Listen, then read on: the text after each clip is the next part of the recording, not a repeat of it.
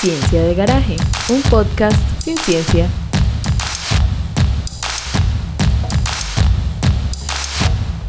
Bienvenidas y bienvenidos a una emisión más de nuestro podcast Ciencia de Garaje. Somos un grupo interdisciplinar que nos interesamos en la gestión y la apropiación social del conocimiento. En esta primera temporada hemos estado conversando sobre la casa con investigadoras e investigadores de diferentes ciencias y disciplinas y este capítulo es eh, nuestro último capítulo de la primera temporada, nuestra última entrevista.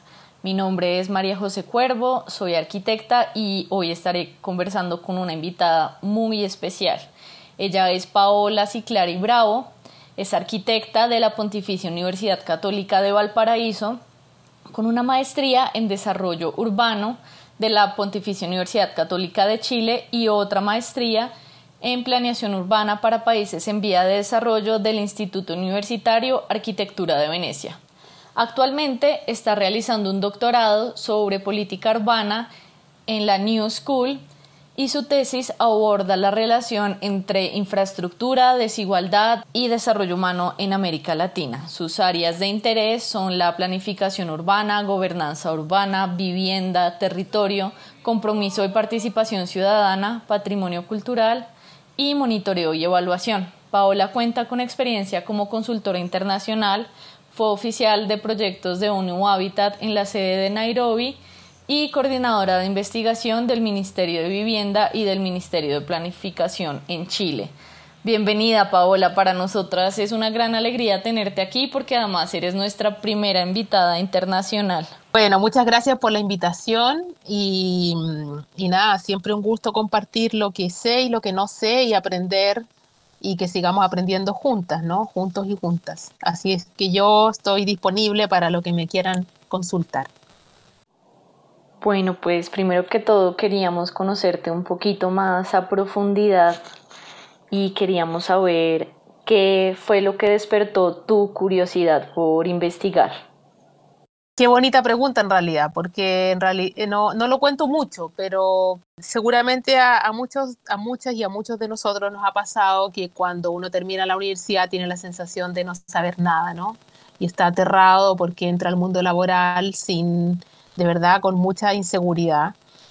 Y, y, a mí me pasó eso, ¿no? Es decir, yo, yo seguía estudiando porque tenía mucho temor eh, y tenía esta sensación de, no, de verdad, de no saber cómo, cómo abordar el, el, mundo del trabajo, no tenía idea cómo se hacía un contrato, ¿no? Entonces yo llegué a la investigación urbana de una manera bien extraña, pero creo que fue como una especie de golpe de gracia, fue como una epifanía, si yo lo miro ahora en retrospectiva estaba yo haciendo un, el magíster en desarrollo urbano en la Universidad Católica y de verdad no sabía qué hacer, no sabía qué área tomar, si irme por el lado, el lado inmobiliario nunca me interesó por esta cosa tan mercantilista, ¿no? Y tampoco redistributiva, pero no tenía certeza, me gustaba también mucho la restauración, etcétera, entonces no sabía bien qué.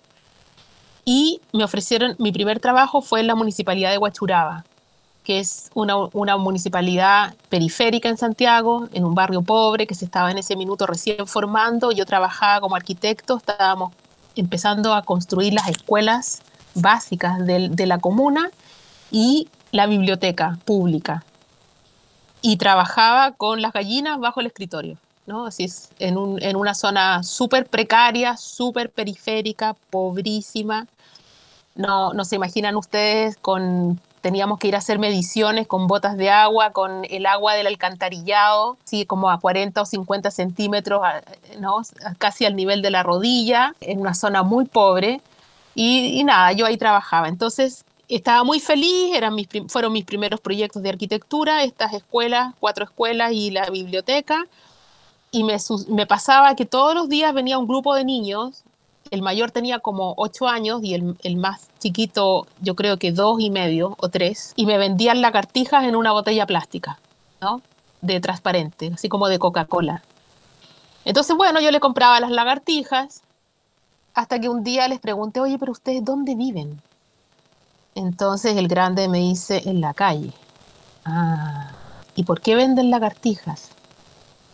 Y queda mirando al chico y me dice, porque tengo que comprarle los pañales. Y eso para mí fue como un golpe al alma. Y dije, ya, ok, parece que esta es mi misión y yo de ahora en adelante voy a trabajar solo en temas sociales y solo en temas que tienen que ver con pobreza y con vivienda social y con producción justa de la ciudad y es lo que me inspira hasta el día de hoy. Y cuando la gente me dice, pero ¿cómo sigues? ¿Y cómo a hacer un doctorado a los 50 años y no sé qué? Y seguir en... No, porque en, realidad uno ya se va poniendo más vieja y más cómoda. Pero créanme que eso es lo que me impulsa. Es decir, yo los días que, que me frustro, que las cosas no funcionan, ¿no? Y, que, y que no se mueven, etcétera, eh, pienso en estos niños que no sé si estarán vivos o muertos, pero y pienso en Huachuraba, Wow, muchas gracias por compartir esa historia tan triste y conmovedora con nosotras. Entonces tú ves la investigación como un canal de transformación social. Absolutamente, absolutamente. Me di cuenta que, hace, hace infinita falta de hacer investigación urbana. Las ciudades son muchísimo más complejas, la gente habla mucho más de lo que sabe. ¿no? Este es un animal difícil de tratar y la disciplina es nueva, es, eh, los procesos urbanos son dinámicos, cambian todos los días, se sabe muy poco, estamos siempre llegando atrás, ¿no? El día después con la investigación. Entonces hay un trabajo enorme que hacer que hay que seguir haciendo. Sí, sí, es muy cierto. Esperemos que este podcast anime a muchas personas a acercarse a estos temas urbanos tan necesarios de seguir investigando. Bueno, pues en la primera temporada de nuestro podcast hemos trabajado en torno a la casa y los invitados que, que hemos podido tener han abordado la casa desde muy diversos aspectos, desde lo íntimo, desde lo público, la relación con las personas y también pues muchas de nuestros invitados han relacionado la casa con poblaciones específicas, entonces y nos han hablado de los pacientes crónicos, de la habitancia en la calle, de las mujeres trans y el hogar. También hemos, hablado de la casa desde la perspectiva de género y la división sexual del trabajo y nos parece muy interesante y muy chévere pues poder terminar y cerrar esta temporada contigo pues también has abordado el tema no solo de la casa sino de la ciudad eh, desde estas poblaciones que tú llamas grupos vulnerables priorizados. Entonces, pues, como para seguir en esta idea, queríamos saber qué efecto ha tenido el aislamiento en las brechas y problemáticas urbanas. Mira, lo primero que les quiero decir es que a estas alturas de la vida no me gusta mucho hablar de vivienda, porque cuando uno habla de vivienda en América Latina asocia vivienda a la unidad habitacional, ¿verdad?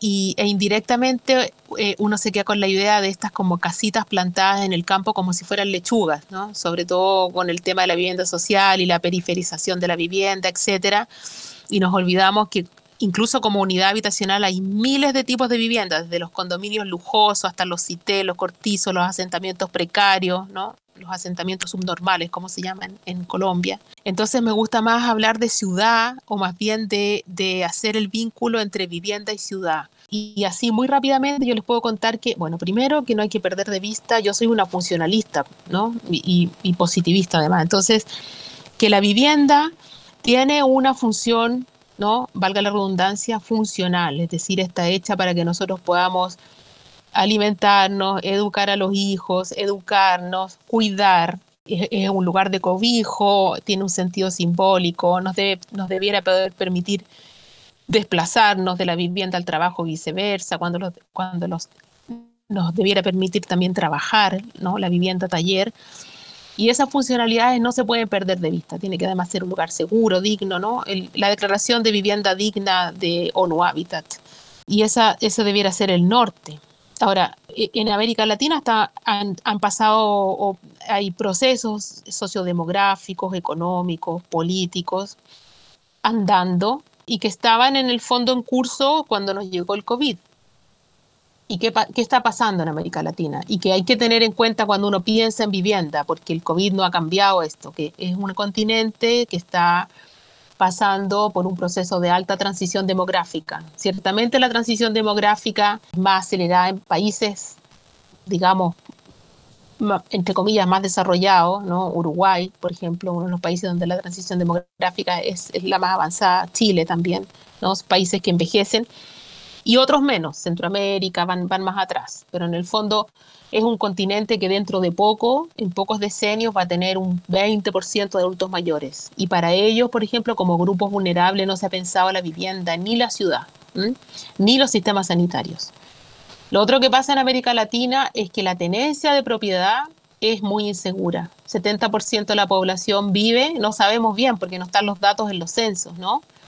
pero hay mucho arriendo informal y eso significa que la gente queda muy sujeta a, desalojo forzoso. Y ese es otro tema que existía antes del COVID. Otro tema es que los sistemas educacionales eh, y, salud sanitario no funcionan, no, no están hechos para, no estaban hechos, por ejemplo, en Colombia para absorber eh, la, la, migración intrarregional o la migración interurbana ¿no? e intraurbana y, en general no están, no están concebidos para, porque no hay una lógica de localización y de accesibilidad y de asequibilidad a los servicios de educación y salud, más bien en América Latina lo que ha pasado es que se ha privatizado los sistemas y por lo tanto quien accede, así hay, un, hay una limitación de acceso que es física y también por ingreso. Quien accede a mejor servicio de salud y a mejor servicio de educación es quien puede pagar. Y lo mismo con la vivienda, ¿no? Quien está mejor localizado es quien puede pagar. Entonces, bueno, eh, y lo otro que sucede también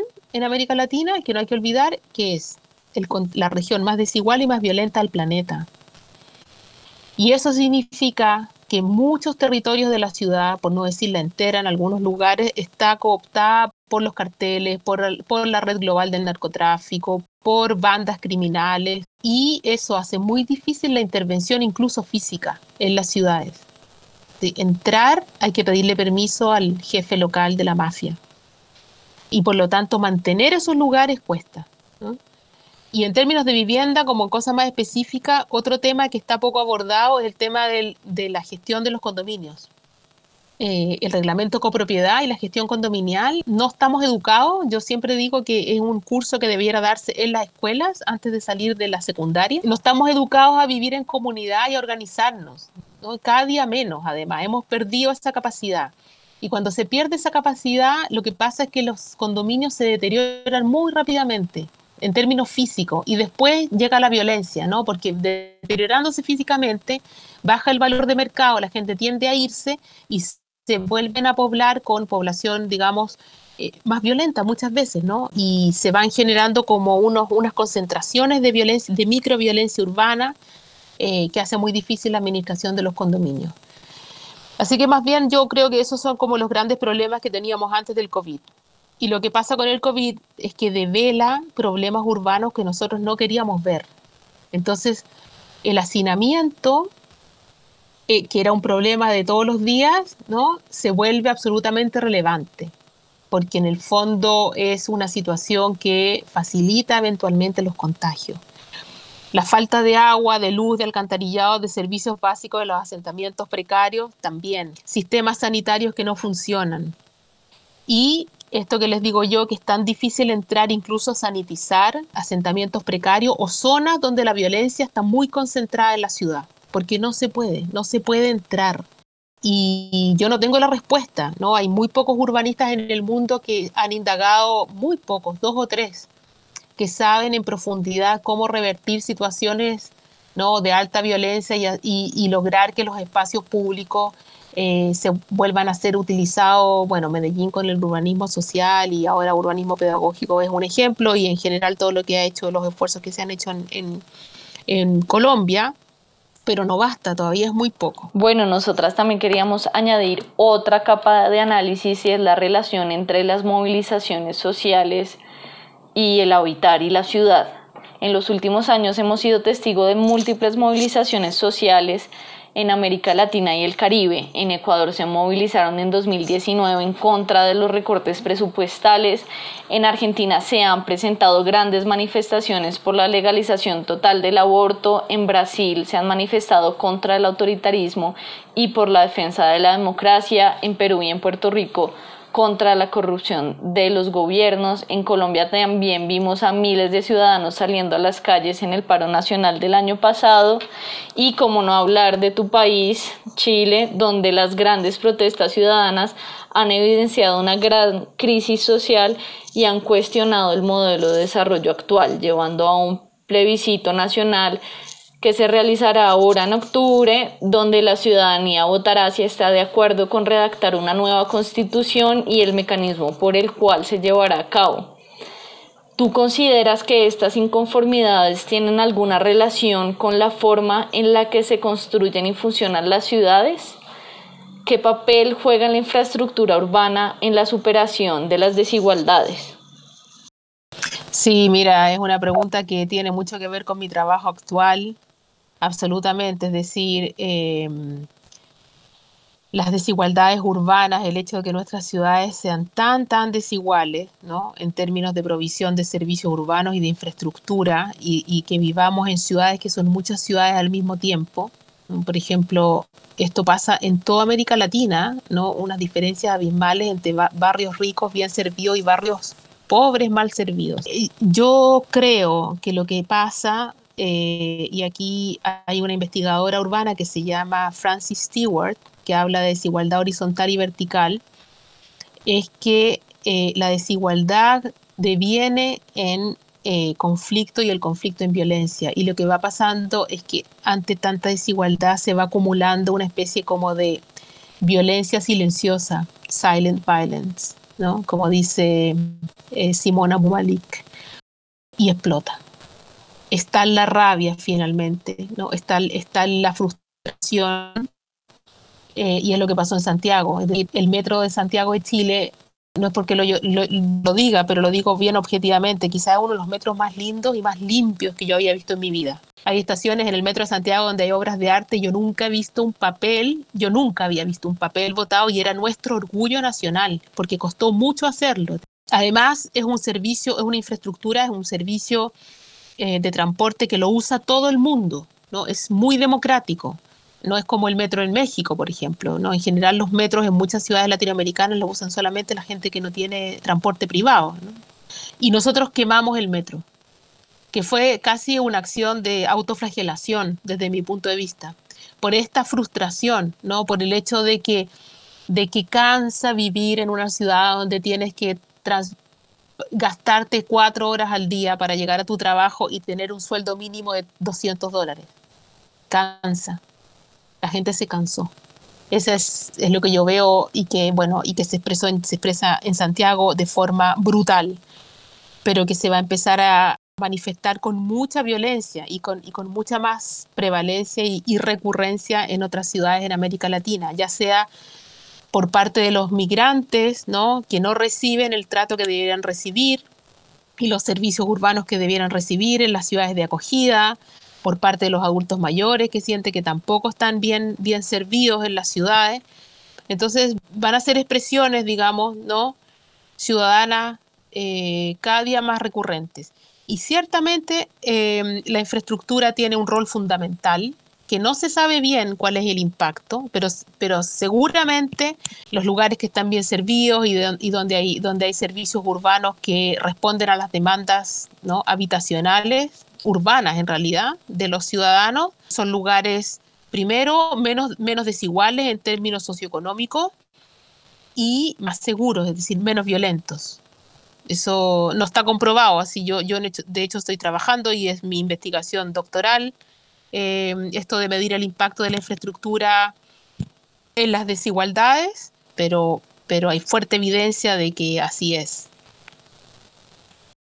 Bueno, y antes de pasar a nuestra sección caja de herramientas, queríamos preguntarte qué aprendizajes nos ha dejado este contexto de pandemia y confinamiento que se puedan tener en cuenta para la intervención de los espacios habitados y la construcción de nuevos espacios habitacionales?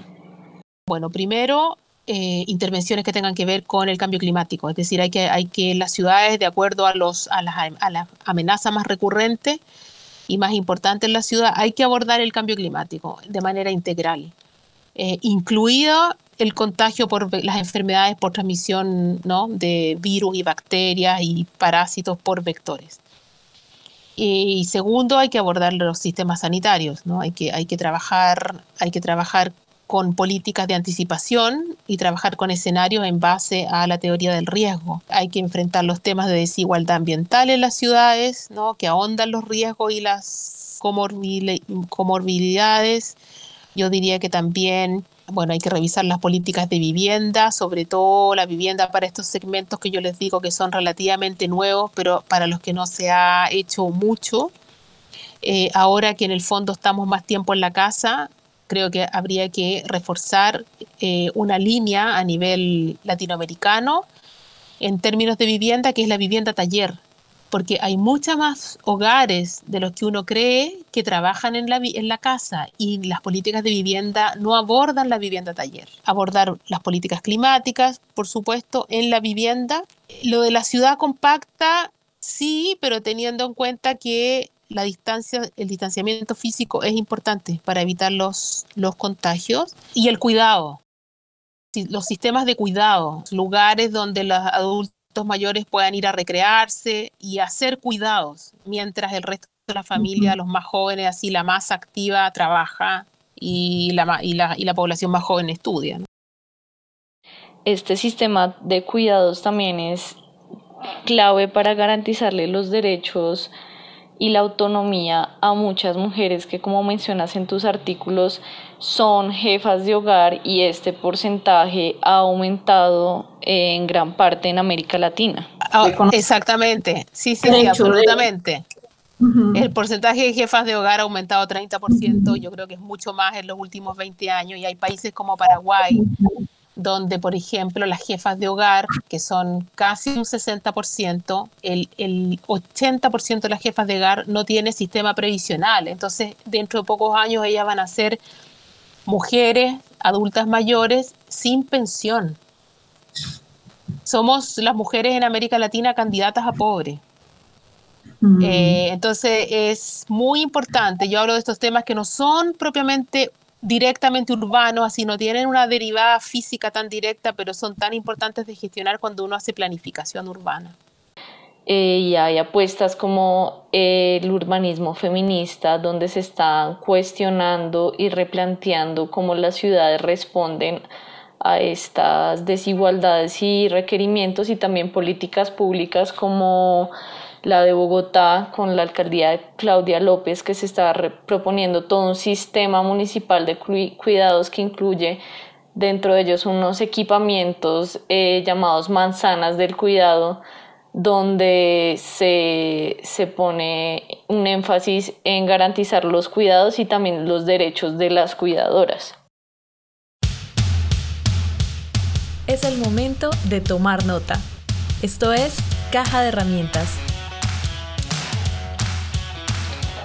Bueno, para finalizar esta entrevista queríamos preguntarte qué herramientas le recomiendas a las personas que están comenzando en este mundo de la investigación. Es importante aprender a planificar, es una subdisciplina eh, muy específica, no se improvisa, hay que estudiarla. Es importante estudiar evaluación de políticas y programas y proyectos.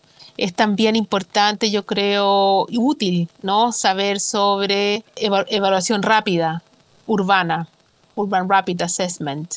Y creo que también es importante saber etnografía, estudiar un poco de sociología urbana y todos los métodos participativos y todos estos procesos que permiten un mejor diálogo entre los distintos sectores, ¿no? Entonces aprender a hacer grupos focales, entrevistas en profundidad, semiestructurada, etcétera. Yo creo que ese es un paquete de herramientas útil siempre. Bueno, Paola, muchísimas gracias por compartirnos estas herramientas que estoy segura que serán útiles para muchas personas. Gracias también por tomarte el tiempo de hablar con nosotras, por compartir tu conocimiento y tus experiencias. Esperamos tenerte por aquí en alguna otra ocasión. No, gracias a ustedes por la invitación y por la iniciativa, que me parece lindo el nombre eh, y la iniciativa en sí, así es que nada, que, siga, que ahora que el COVID nos dio la oportunidad de conectarnos más bien a través de estos medios, eh, tenemos que usarlos. Muchas gracias por escucharnos. Si les gustó este capítulo, nos ayudarían muchísimo si lo comparten. Pueden encontrar nuestro canal en las diferentes plataformas de podcast. También estamos en Facebook y pueden escucharnos a través de nuestra página cienciadelgaraje.com, donde también podrán encontrar el museo virtual que está estrenando su segunda exposición sobre mujeres artistas y muchos más recursos. Si tienen comentarios, dudas, preguntas o ideas para este podcast, no duden en escribirnos. Estamos trabajando para ser cada vez mejores. Este podcast fue posible gracias al equipo del Instituto de Ciencias Sociales y Humanas de la Universidad de Caldas. En la preproducción, producción y edición de este capítulo participaron Lucía Cardona y quien les habla María José Cuero. Paula Vázquez apoyó en la formulación de las preguntas.